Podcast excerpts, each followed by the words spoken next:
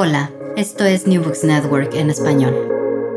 Hola, bienvenidos y bienvenidas una vez más a New Books en Historia, un podcast de New Books Network en español. Yo soy Alexander González, historiador y presentador de este episodio. Hoy vamos a viajar al siglo XIX del actual territorio colombiano, a un periodo en donde primó la búsqueda de la identidad nacional y la construcción de una nación. No de cualquier nación, eso sí, de una nación, entre comillas, civilizada. Civilizada a imagen de Europa. Pero ya vamos a ver a qué me estoy refiriendo. Un periodo que a la par, o quizás por la misma búsqueda de la identidad nacional y de esa idea de construcción nacional, estuvo marcado por las guerras civiles y los cambios de constitución. Este viaje lo vamos a realizar de la mano del libro Civilización y Violencia, la búsqueda de identidad en el siglo XIX en Colombia, de Cristina Rojas. Un libro que este año, 2023, la editorial de la Universidad, Javeriana nos trae en su segunda edición, porque hace 20 años atrás, hace ya 22 años atrás prácticamente, eh, fue su primera edición. Cristina Rojas es doctora en ciencia política de la Universidad de Carleton, en Ottawa. Magíster en Administración, Planeación y Política Social de la Universidad de Harvard. Magíster en Educación de la Universidad Pedagógica Nacional aquí en Bogotá. Y filósofa de la Universidad de la Pontificia Universidad Javeriana, también aquí en Bogotá. En el 2019 fue la galardonada con el Distinguished Fellow Award, otorgado por la Asociación Canadiense de Estudios Latinoamericanos y del Caribe. Cristina, bienvenida a New Network en español. Muchas gracias por el espacio. Mil gracias a usted, Alexander, por tenerme acá. Es realmente un placer conversar sobre estos temas. Bueno, profe, Em, a mí me gusta empezar por un contexto. Eh, civilización y violencia, como, como lo mencionaba al principio, se encuentra ambientado en el siglo XIX, en el territorio colombiano, justo después de la independencia y con el inicio de esta idea de construcción de nación. Este es el periodo de estudio de este libro. ¿Cómo era lo que hoy es el actual territorio colombiano en el siglo XIX. ¿Cuál es la Colombia, entre comillas, que se encuentra el lector al acercarse a civilización y violencia? Bueno, era eh, una Colombia eh, eh, atravesada por guerras, no por violencia, sino por guerras con ejércitos eh, y muchas de estas guerras, de estos conflictos se daban entre las regiones, entonces habría enemistad entre Antioquia y, el Cauca eh, y Santa Fe de Bogotá. Eh, había también amnistías entre, para resolver estas guerras. La élite era una élite muy pequeña y era una élite muy ilustrada Colombia tiene fama de que era la Atenas de Sudamérica.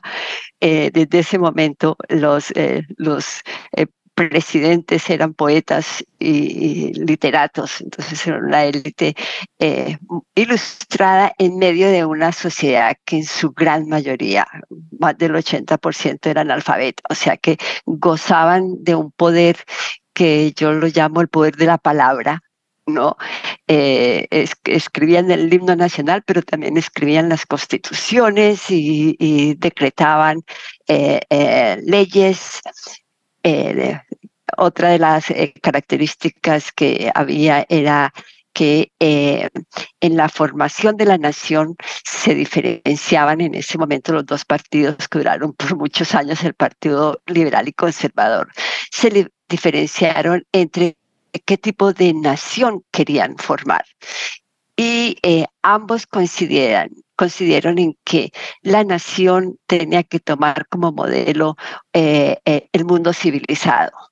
Los liberales tenían el mundo civilizado más al estilo británico del libre cambio, laissez-faire, que se llamaba en esa época, mientras que los conservadores estaban más dados en una civilización católica, herencia eh, española. Y eh, la gran eh, pregunta que se hacían es, ¿están los colombianos listos para asumir ese reto de, construir una nación y ambos, si bien había diferencias entre ellos, la respuesta de ambos era no. Eh, tenemos que civilizarlos. Entonces, ese contexto que no se había estudiado antes de Colombia, no se le había dado importancia, más que toda la historia era historia económica eh, o historia social, pero eh, este deseo civilizador, que yo lo llamo, pasó eh, desapercibido por, por mucho tiempo y es lo que yo eh, trato de mirar en el siglo XIX, que era un, un, problema bastante importante para, para las élites. Y lógico, desde ese punto de vista de la, de la civilización, eh, eh, se veía la, los indígenas, la población afrodescendiente, los mulatos, los, los mestizos, eh, problemático para formar una nación en medio de la diversidad. La idea central de este libro, y como nos lo trae a colación desde el mismo título, es que la violencia y la civilización no son del todo antagónicas, como en principio uno podría pensar uno como que tiene un imaginario ahí de que civilización es igual a paz.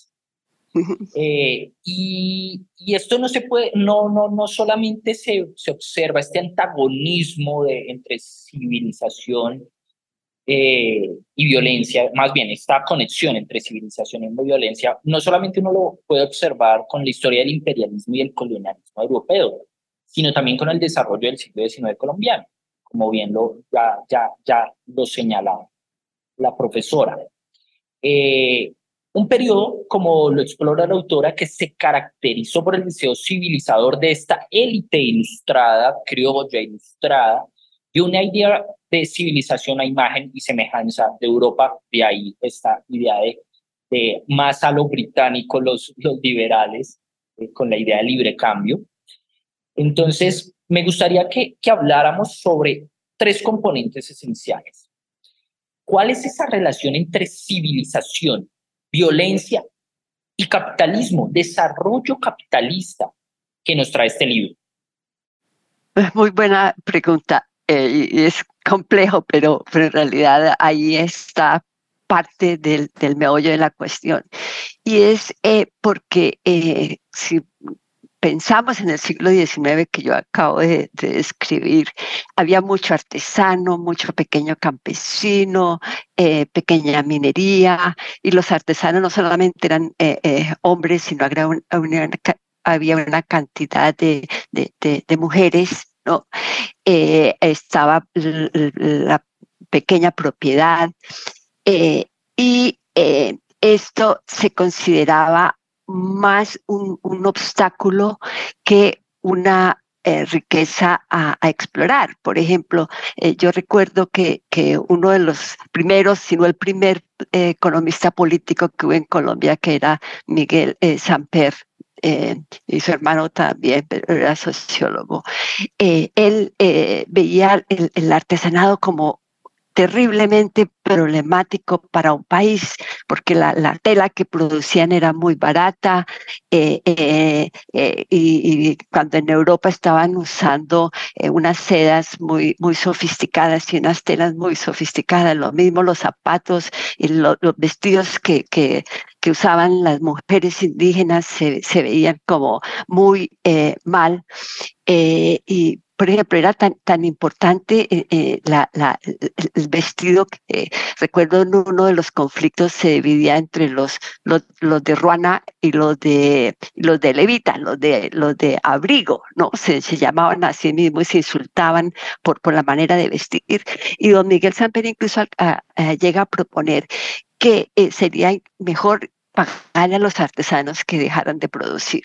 Entonces, eh, eh, eh, este es parte, digamos, del de, problema de la economía política que no se veía, digamos, como un obstáculo económico y Colombia se le otorgó, digamos, ellos mismos le otorgaron el convertirse en un país que se dedicara a la explotación agrícola, hacia Europa y importar desde Europa todas eh, estas eh, cosas que, que, Colombia no, no producía. Entonces, esta división internacional del trabajo se, se tomó como, como un dogma, como algo que tenía que ser así, y hubo eh, serios enfrentamientos durante todo el siglo XIX con los artesanos, hubo enfrentamientos con eh, eh, eh, los, campesinos se formó, digamos, en ese modelo agroexportador de ese momento, se formó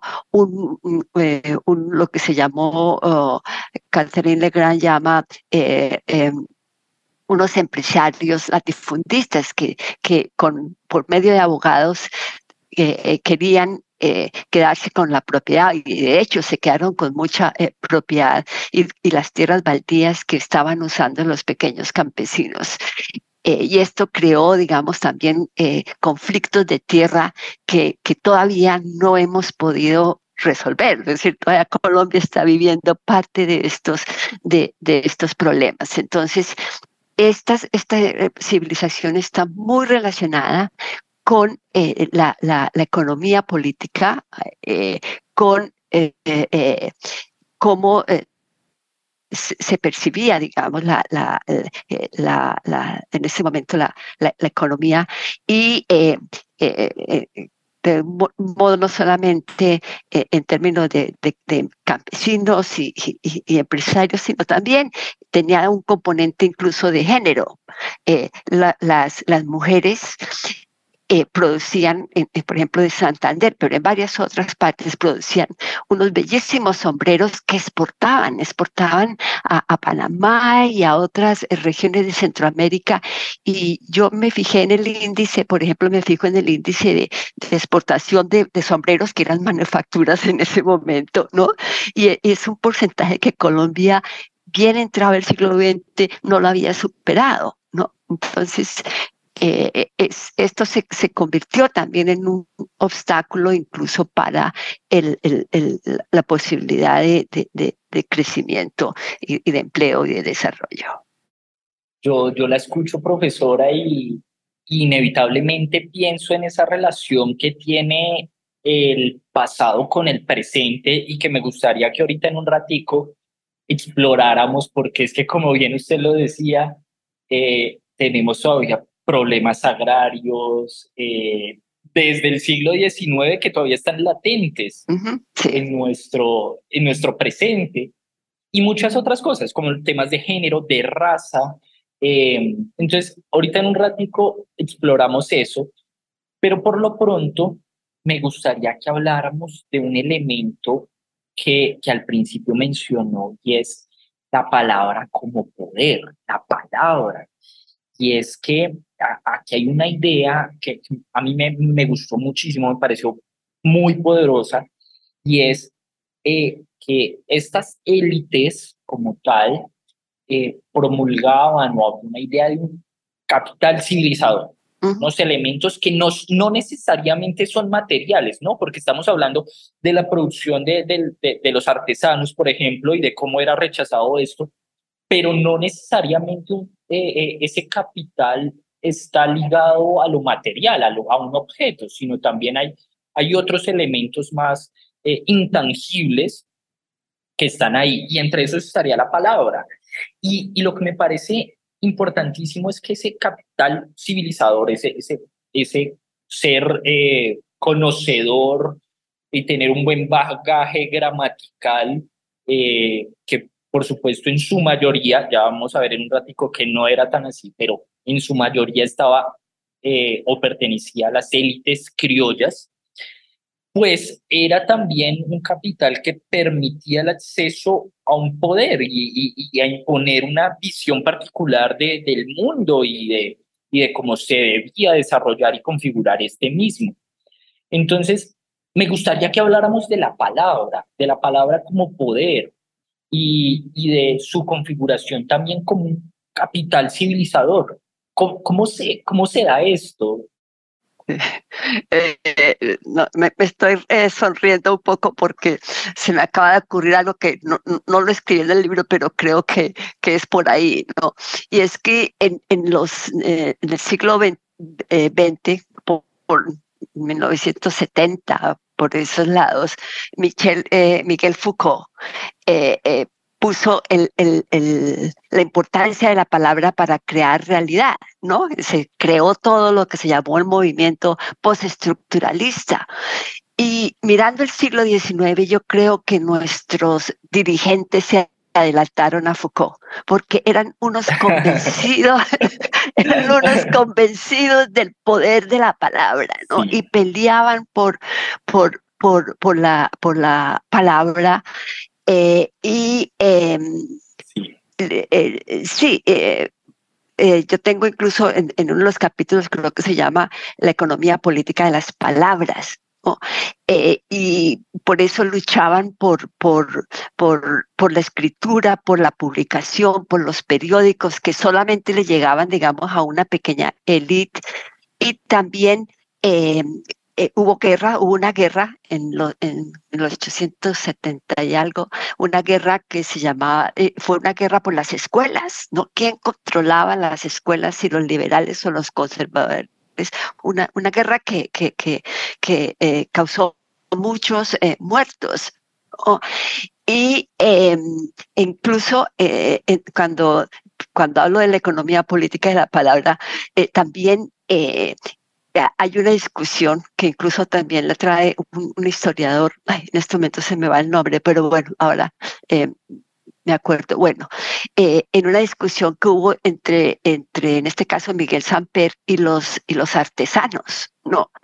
Y eh, Miguel Samper los estaba convenciendo que que había que cambiar ese modelo no basado en la artesanía, y hicieron reuniones, y, y, lógico, los artesanos usaban era panfletos, ellos distribuían panfletos y em, eh, eh, en, los panfletos criticaban la importancia que se daban y la ignorancia, porque los, artesanos llamaban a los economistas eh, ignorantes, ¿no? Ignorantes porque, porque eh, ellos nunca habían producido nada eh, material y ellos eran los, que, los que hacían cosas y sin embargo los despreciaban y, y, no los apoyaban y querían eliminarlos, ¿no? Y en la respuesta, José María Samper les dice, les dice, pero es que como estos ignorantes vienen aquí a hablar si ni siquiera saben eh, eh, eh, hablar bien del español, hablan de la tiranavería en vez de decir tirana Iberia. ¿no? Y, con eso prácticamente acabó la reunión y no los escuchó porque, porque era un ejemplo de, la ignorancia y el no manejo de, la palabra. Entonces hubo, sí, hubo incluso guerras por, por, la, por la palabra eh, y, y, se despreciaba también a los que no hablaran bien el, el, el, español, se veía como algo de, de, distinción, digamos. Entonces, eh, eh, la, la, sí, la palabra es un, un, central en el estatus, era central en, en, la formación de la nación y era central también para la economía, para la economía política. Yo, yo, yo estoy pensando y dirán nuestros oyentes, eh, uff, esto está complejo, estamos hablando de economía política y sale por aquí Foucault y también relación con el presente y los latifundios y etcétera. Y si bien este libro, que les recuerdo el título, Civilización y Violencia, la búsqueda de la identidad en el siglo XIX en Colombia, eh, si bien este libro tiene un componente teórico bien importante, que, que yo valoro muchísimo, la verdad, también hay, hay algo que, que me gustó muchísimo y es las fuentes con, la cuales, con las cuales está construido este análisis, que son bien variadas, bien diversas. Tenemos discursos, cartas, pinturas, novelas, acuarelas, poemas, canciones. Hay una gran variedad y, y, eso me parece valiosísimo porque yo como historiador siempre estoy pensando en, esa, en, en las fuentes, ¿no? El, el, fetiche de las fuentes como tal. Y, y eso me parece importantísimo porque también son fuentes, eh, de cierta manera, entre comillas, populares, ¿no? Porque pues también, eh, no sé, eh, Manuela de, de, de, de, Jorge Isaacs, pues está construida también por, por alguien que hacía parte de esa, de esa élite conocedora de la palabra, ¿no? Em, entonces, me gustaría que habláramos un poquito sobre esa variedad de fuentes, sobre cómo es trabajar con esa variedad de fuentes para, para estos elementos de civilización, violencia, capitalismo, em, y también sobre un concepto muy importante que es transversal en todo el libro, los regímenes de representación. ¿Qué son los regímenes de representación y cómo se aborda en las fuentes. Sí. Bueno, voy a empezar por la segunda, que tal vez eso nos puede llevar a la primera, ¿no? Para mí, los regímenes de representación son como eh, es, se basa en la construcción de los significados. ¿no? Por ejemplo, la civilización tiene un significado, es un significado que, incluso no viene de, Colombia.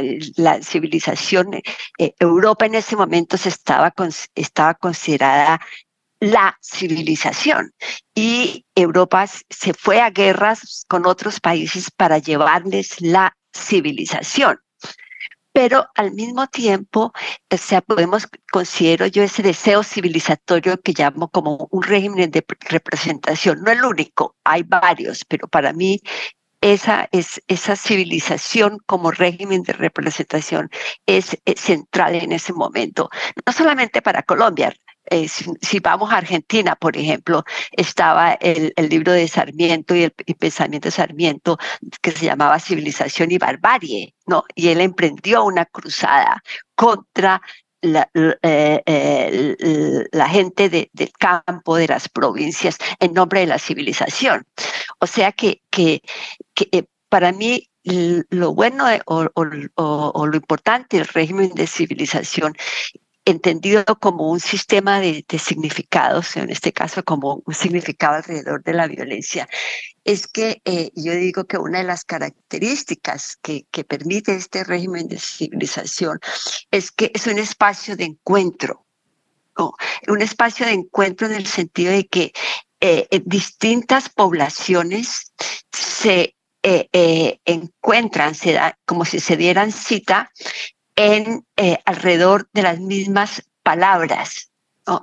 Eh, y, si pensamos en representación, representar también es, es, es eh, como en una obra de teatro, ¿no?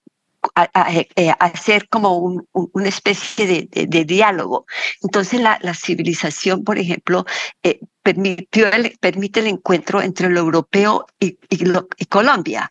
Y la civilización que se hablaba en, en, Europa era distinta de lo de Colombia, eh, de lo que estaba pensando Colombia, pero también era distinto de lo que pensaban los liberales de los, y los conservadores.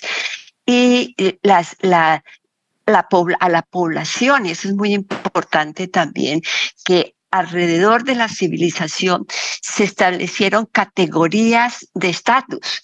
Y, y, en ese sentido aquí eh, yo, yo llego, digamos, a, a, encontrar eso porque eh, eh, me parecía dudoso, y no solamente a mí, sino también a otros historiadores, eh, que se pensara que únicamente, por ejemplo, las categorías económicas o las clases sociales era lo que definían las disputas entre la población, ¿no?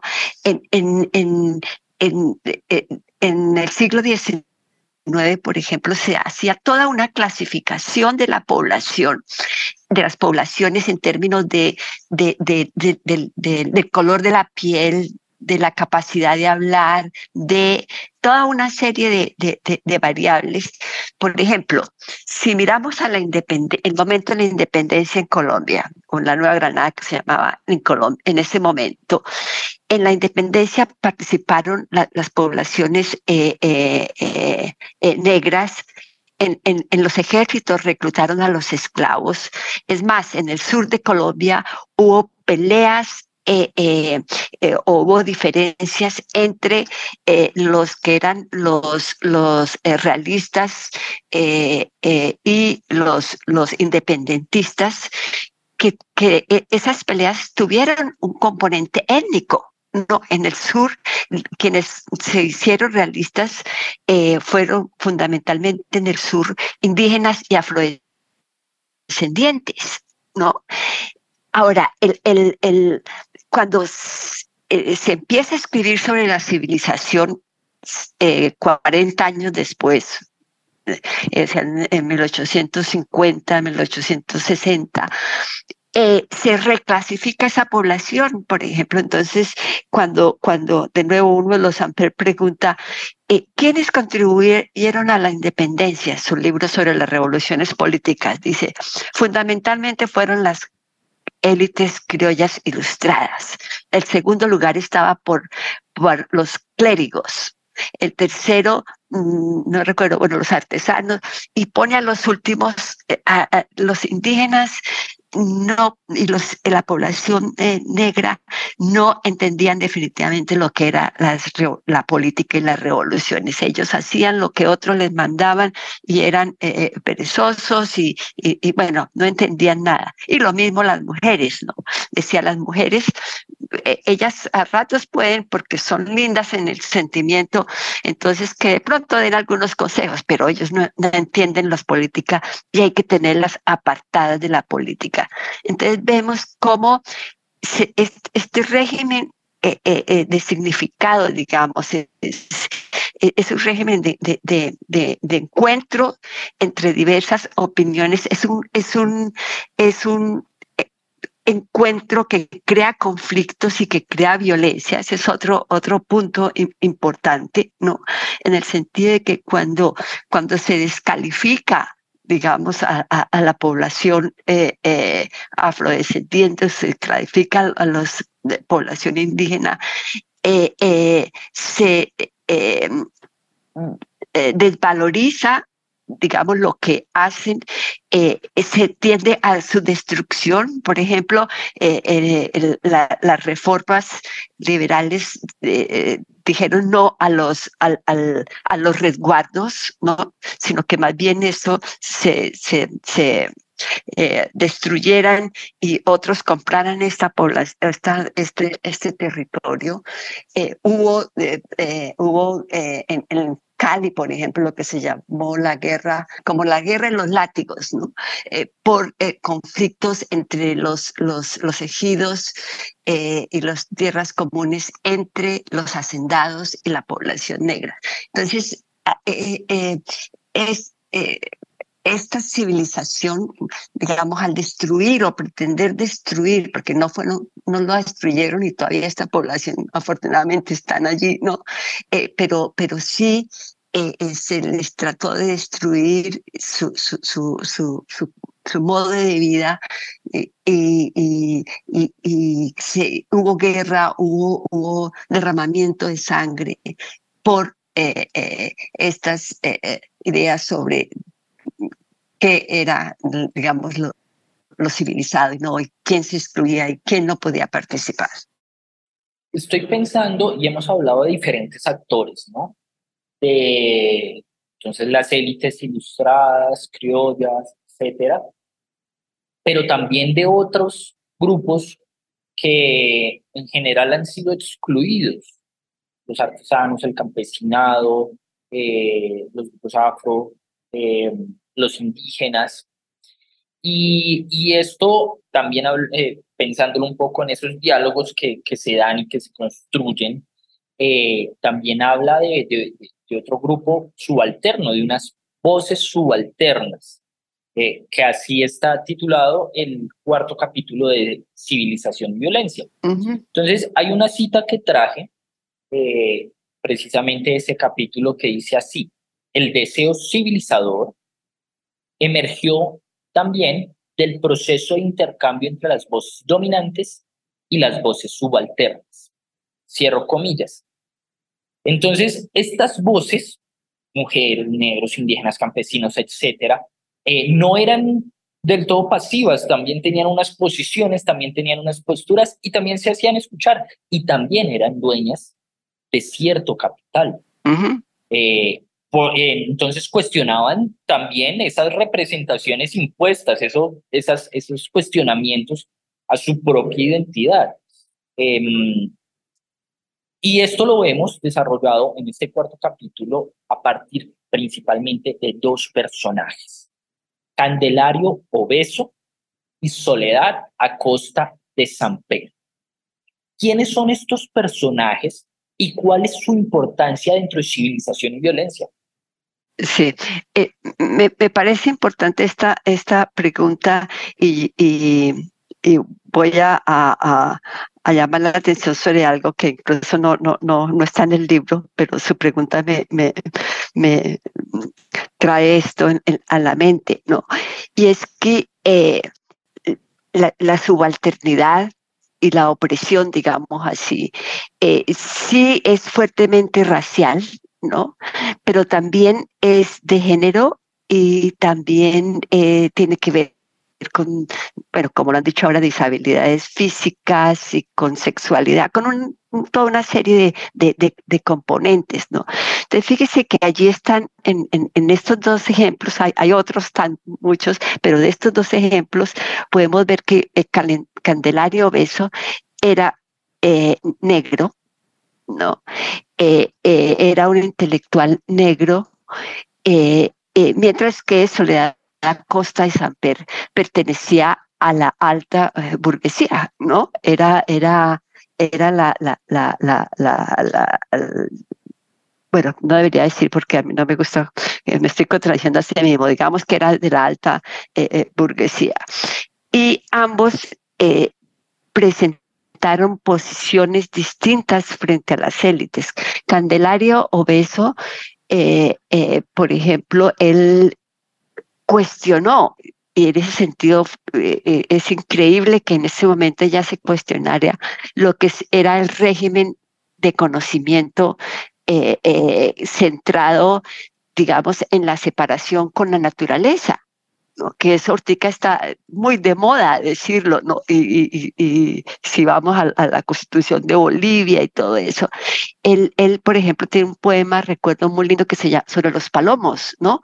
Y dice todo lo que se puede aprender de lo, si uno observa los palomos, si observa la naturaleza, ¿no? Eh, se rompe rompe con algo que apenas ahorita estamos rompiendo, que es la dicotomía entre lo humano y, y, lo natural. ¿no? Yo creo que él fue pionero en ese sentido. Él también eh, tiene una obra de teatro que se llama Secundirme el Zapatero, también, ¿no?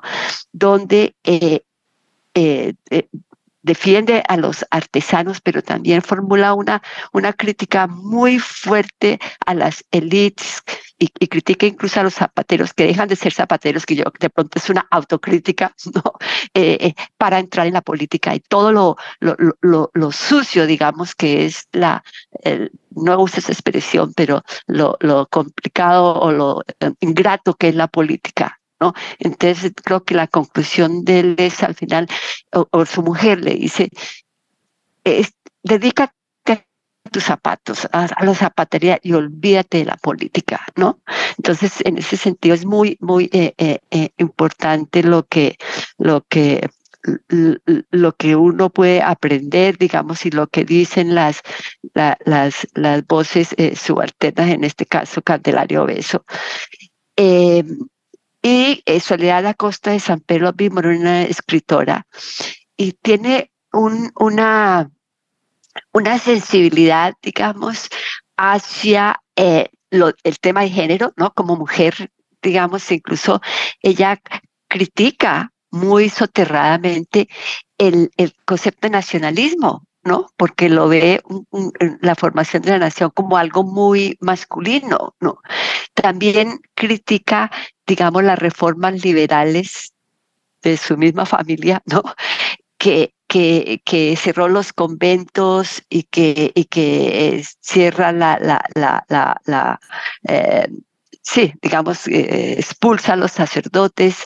Ella eh, por ejemplo, usa una figura muy linda, espere que me estoy tratando de acordar, muy linda sobre eh, lo que son los carnavales de los pueblos, que, que después un, gran autor ruso uh, recupera y tiene una teoría muy, muy buena sobre, sobre, muy linda sobre esto, ¿no? Ella a mí me parece que es precursora de esto, de mostrar cómo en, en los carnavales de los pueblos, cuando la gente se disfraza o cuando las personas menos capacitadas o esto del pueblo irrumpen para presentar, digamos, sus, modos de vida, ¿no? Entonces, mirando estas voces subalternas, eh, y, eso es lo que, lo que a mí, digamos, me gusta y traté de ampliar de, después en el libro, y es que y esa es una reacción mía, yo creo, a cuando leí, a, leer historias que eran historias desde el punto de vista de la élite, ¿no? Que solo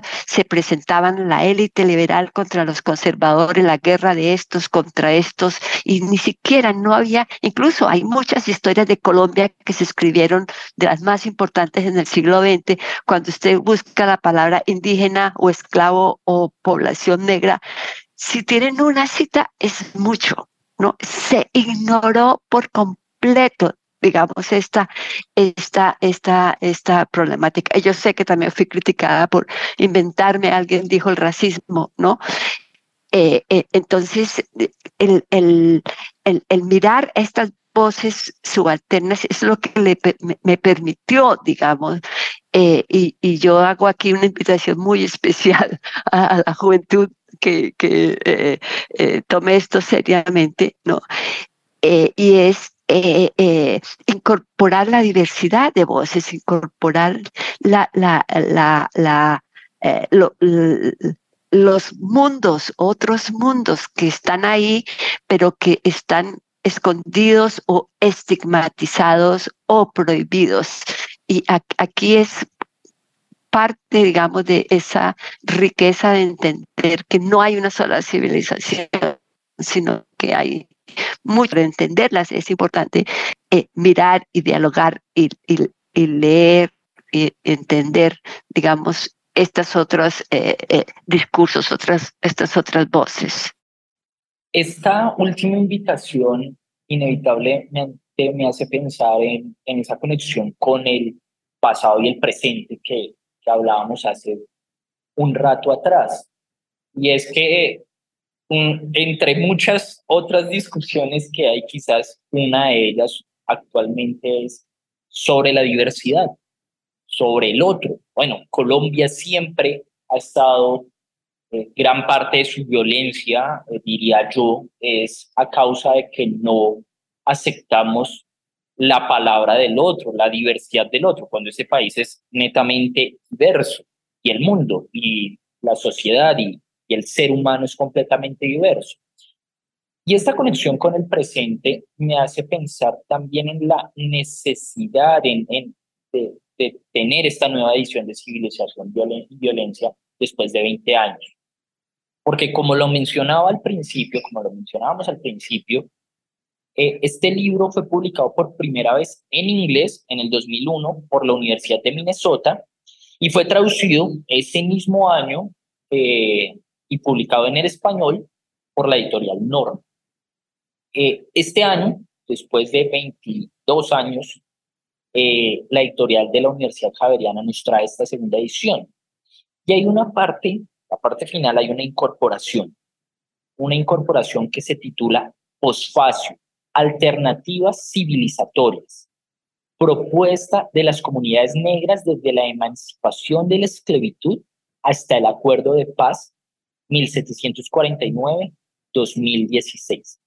Esta parte, este, este posfacio, este, este capítulo, que aborda a las comunidades afrocolombianas históricamente excluidas, con un enfoque territorial. Entonces hay un análisis sobre el Cauca, un análisis sobre la minería, y toca, llega el 2016, habla, como, decía ayer en el título, sobre el acuerdo de paz y también sobre el anterior gobierno colombiano.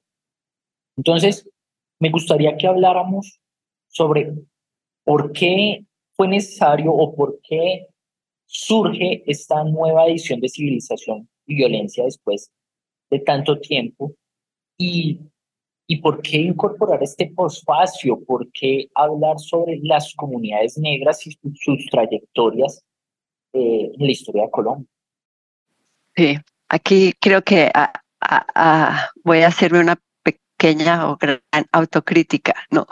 Y es que a pesar de que eh, incluí las voces subalternas, pero si usted mira las cuando en ese capítulo tengo nombres de, de, de, personas, no hay mucha, no hay, no, no, no, no presento tanto las categorías, digamos, o no me meto tanto con con, con estos colectivos que hay en, en, Colombia que ha habido siempre. Entonces, eh, eh, eso por una parte me, me hizo pensar más, o, o, no antes de decir esto, porque lo otro es que cuando pensamos en representación, ¿no? Eh, en, significados globales o significados nacionales, ¿no? En el caso de, Colombia, eh, son ideas que se imponen de, de arriba hacia abajo. ¿no? Es decir, eh, son los economistas políticos, la élite, ¿no? La que, la visión, la, la que prima. Como digo, yo traté de, me esforcé por no hacerlo así, pero al, al, final eh, eh, sí queda, me quedó la impresión como que, como que faltaba, digamos, que pasa en las comunidades? ¿Qué, qué, qué se da en, en, en, en, en las distintas poblaciones? ¿Qué alternativas se están construyendo? ¿No? Eh, no es solo lo que se está destruyendo, digamos, sino también qué se está construyendo. Y pensé en, usar las comunidades indígenas y las poblaciones negras y, hacer un capítulo sobre ambos, pero era eh, eh, demasiado. Entonces decidí mirar a las poblaciones negras, no solamente porque se ha escrito mucho menos, y, y la mayoría de los trabajos de los antropólogos, por ejemplo, son sobre indígenas. Entonces decidí por ese motivo, pero también porque la esclavitud, la esclavitud y la esclavitud en ese momento en Colombia eh, eh, y, los reclamos territoriales de las poblaciones negras no son iguales a los reclamos territoriales de los indígenas, porque en el fondo los, los indígenas, digamos, están eh, reclamando una tierra que poseían y, que, y de la que fueron desposeídos. ¿no? La lucha por los resguardos y esto. La población negra, eh, cuando era esclavizada, cuando estaba esclavizada, la esclavización es un fenómeno moderno, ¿no? Es, nace con la modernidad. Y eh, eh, estas poblaciones no, no tenían antes, al menos en, el país, no tenían un, territorio. Y me puse a leer el, excelentes trabajos eh, que hay en Colombia por historiadores sobre, sobre la, población negra en, Colombia. Estoy pensando, por ejemplo, en Almario, pero hay, hay, hay muchas, muchas eh, fuentes. Y lo increíble de la, de la población eh, esclavizada en Colombia es que se autoemanciparon en una gran mayoría, ¿no?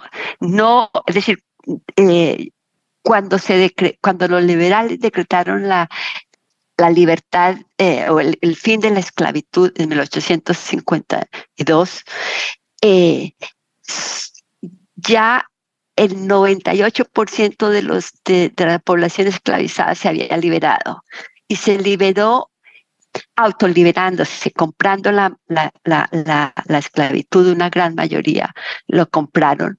Eh, las mujeres también tenían sus propias estrategias eh, para eh, salir del, del, del de, de, de, los amos, para liberarse. Pero no solo, esa población no solamente se autoliberaron en una gran mayoría hombres y mujeres, sino que también crearon sus propios proyectos de territorialidad. Y eh, Almario, por ejemplo, llama a esto una el fenómeno de una desterritorialización, perdón, desesclavización con desterritorialización. No, este es un fenómeno muy eh, eh, eh, que se da muy fuertemente y no en todas partes sucedió esto. Y ellos defendieron sus, sus territorios y, y crearon pueblos que, que eh, Margarita Galindo eh, habla de, que se llamaban pueblos de libres. Ellos mismos no se llamaban población ellos mismos se llamaban poblaciones de libres, ¿no? Ellos eran libres y entendían su libertad con territorialidad. Entonces, eh, esto me llevó a, seguir profundizando y, entendiendo esto.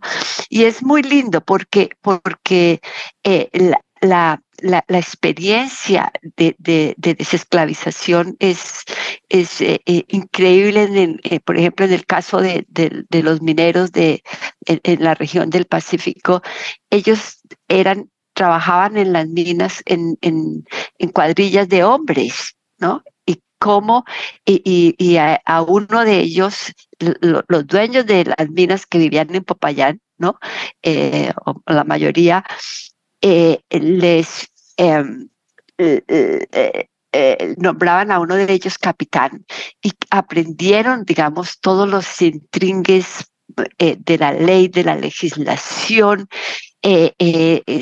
fueron líderes en sus cuadrillas y usando, digamos, estas diferentes habilidades intelectuales y humanas, y, incluso de, género, porque hay una dinámica muy interesante que han investigado eh, eh, eh, mujeres en, intelectuales de, de, Colombia, cómo usaron todas estas estrategias para liberarse y para tener un, no volver a lo que ellos llamaban esclavizarse, porque para ellos perder la tierra era perder la relación con el territorio que, que era más que tierra, digamos, la, la, no era solamente un problema de pedazo de tierra, ¿no?